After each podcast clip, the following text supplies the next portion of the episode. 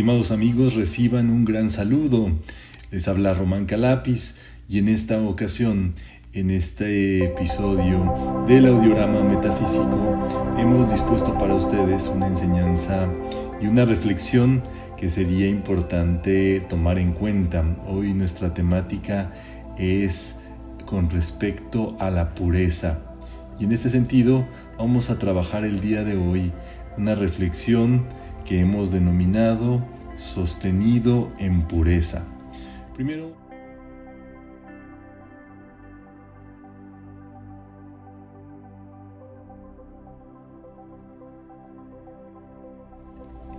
para comenzar con esta actividad del día de hoy, vamos a comenzar visualizando en nuestra mente, en nuestra cabeza, una corona está conformada por siete rayos. En este caso, los siete rayos y que son de cada uno de los días y de los rayos de luz, comenzando por el rayo azul, seguido por el rayo dorado, de derecha a izquierda. Está con nosotros el primero el rayo azul. Vamos a visualizar ahora un rayo dorado que le sigue. Después podemos visualizar un rayo rosa. En el centro un rayo blanco. Después le sigue un rayo verde y por, le sigue después un rayo oro rubí y por último un rayo violeta. Es allí que está la corona de los siete Elohim en nuestra mente, en nuestro pensamiento, iluminándonos y dándonos claves al respecto de esta conciencia y de esta reflexión del día de hoy.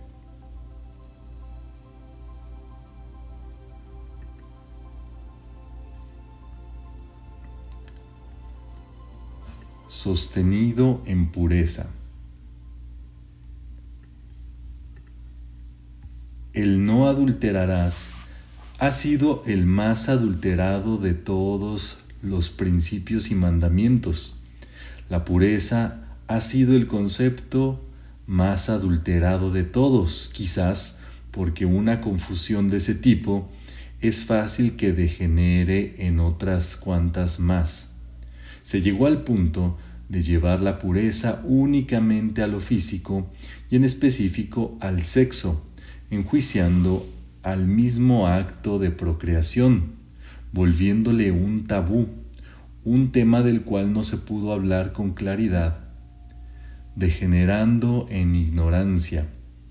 Existe una gran necesidad de recobrar la pureza desde dentro, la pureza del corazón, cuando en metafísica nos referimos al corazón, estamos hablando de lo más profundo dentro de la psique humana, el inconsciente. Es ahí donde vive todo lo que creemos, muchas veces sin creer verdaderamente en ello, sino por aceptación inconsciente, es que nos penetra y termina por ocurrirnos. Todo lo bueno que nos ocurre es debido a que nosotros o alguien nos ha sostenido en la pureza de nuestro ser. Con ello quiero decir que alguien se ha ocupado de pensar en nuestra vida y en nosotros sin discordia, perfectos, bellos y felices. Si no ha sido así en algún ámbito de nuestra vida, es probable que no tengamos ese patrón de pureza que nos llevaría, como en la desembocadura de un río, al bienestar de ese asunto. Ocurre en ocasiones que no solamente una persona acepta la negatividad y se adultera, sino que esa negatividad se queda en su familia y se queda como un arquetipo familiar que sigue ocurriendo por generaciones sin ningún tipo de superación. Uno de los adulterios más dañinos y difíciles de hallar son los de las divisiones, ya sean regionales, sociales, económicas, políticas, ideológicas y por supuesto religiosas. pareciera que para quien acepta el dicho aquí nos tocó vivir, eso se vuelve incambiable, porque se identifica con ello y se mantiene en una repetición de circunstancias, de lugares, de gente que no parece acabar. Otros de los casos de impureza interior es creerse aquella persona dañada por los demás, víctima de las circunstancias y destinada a vivir del mismo modo en que han vivido los demás. Por supuesto que el destino no existe, pero lo que marca nuestra vida son las creencias que recibimos y que aceptamos. Este arquetipo es de los más ligeros, pero de los más dañinos, porque siguen atrayendo victimarios y los accidentes a esas personas no les dejan de ocurrir. Y no se diga de esos casos de gente que se clava en un ismo o sistema de creencias religiosas, sociales, económicas o políticas, ya que eso los enseria, poniéndolos de un semblante gris y acartonado, caminando con la vista hacia el piso todo el tiempo por creer cosas que no son.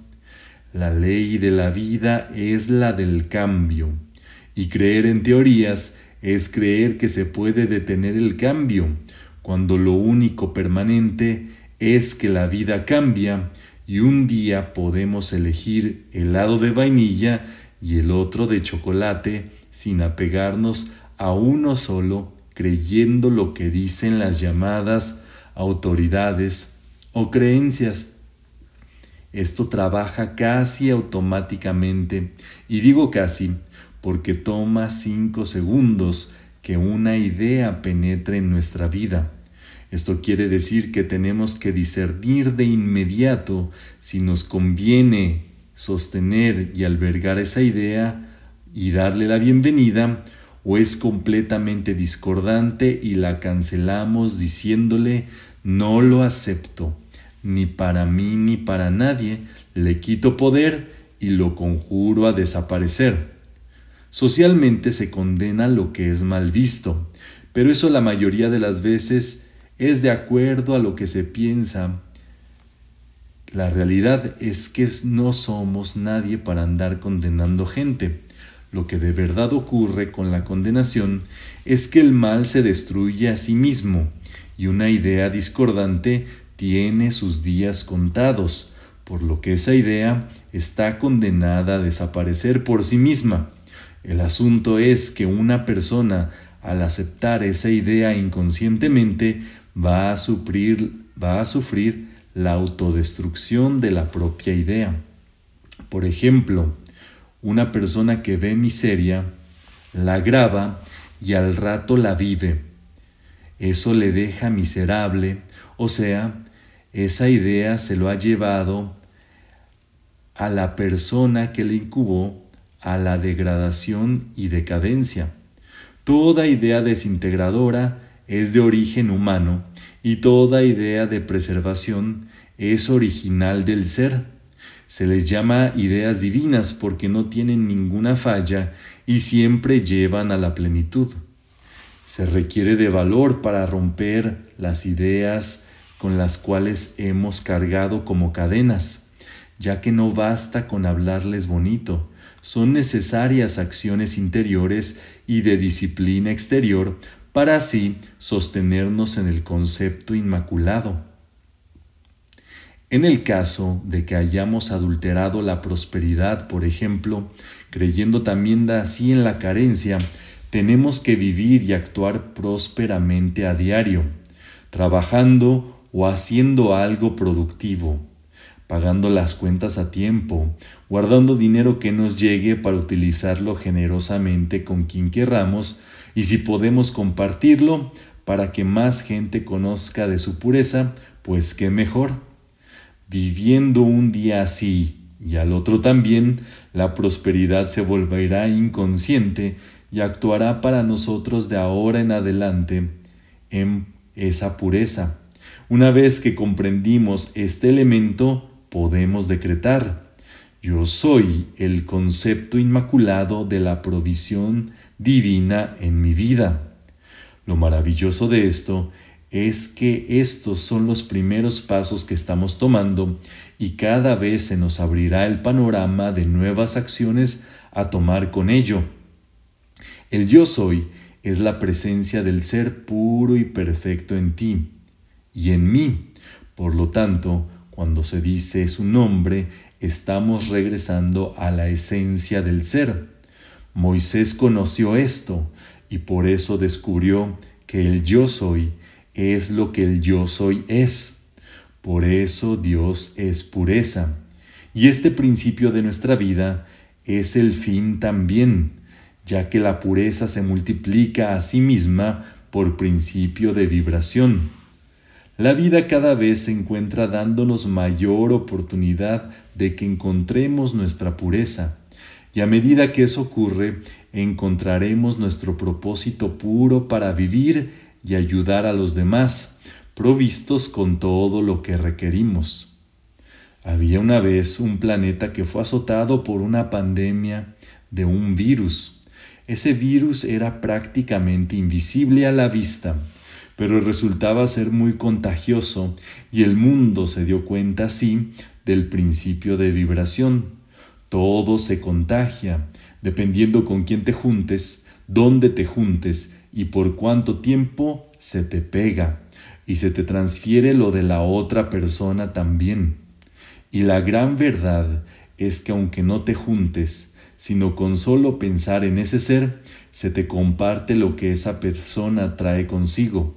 Por eso el mandato es no te adulterarás, no te saldrás de tu ser, no estarás pensando ni hablando de otros que no son tu ser a través de esa historia es muy observable que la impureza es contagiosa y por ello, para sostenernos en pureza, aparte de lo ya mencionado, debemos estar muy atentos de a quién contactamos, de quién hablamos, con quién nos juntamos y a qué lugares vamos, ya que esta autoconciencia seguramente nos mantendrá sanos y salvos.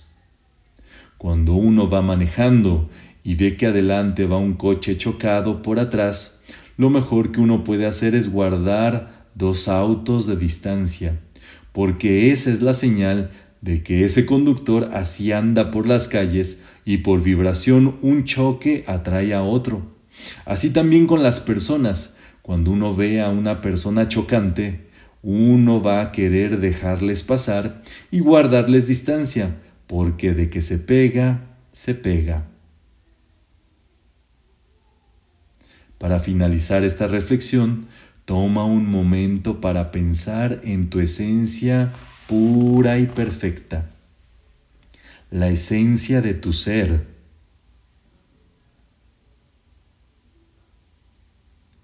Cada vez que te concentras en tu presencia, yo soy, y sientes su luz como libertad de toda limitación, paz ante todo acontecimiento, prosperidad y abundancia de toda cosa buena, salud y sanación inquebrantable, belleza en ti y en tu entorno, amor y servicio que está en tus manos realizar y brindar, inteligencia y estudio de ti mismo, fortaleza y convicción de tu verdadero ser, estás sintiendo esa esencia pura. Y en esa pureza que ahora te envuelve, puedes sostener tu sentimiento divino en este día.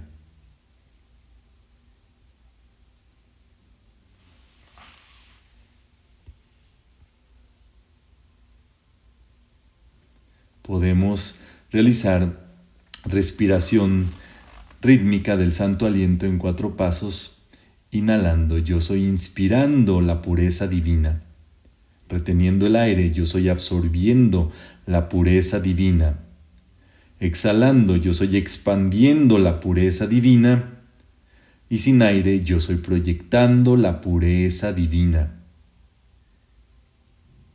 Inhalando yo soy inspirando la pureza divina, Reteniendo, yo soy absorbiendo la pureza divina. Exhalando, yo soy expandiendo la pureza divina. Y sin aire, yo soy proyectando la pureza divina.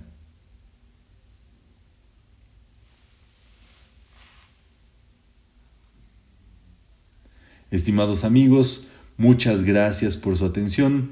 Con esto hemos eh, terminado este audiorama del día de hoy. Esperamos que puedan seguir participando de los siguientes episodios. Les mandamos un gran abrazo y que se encuentren muy bien. Hasta la próxima.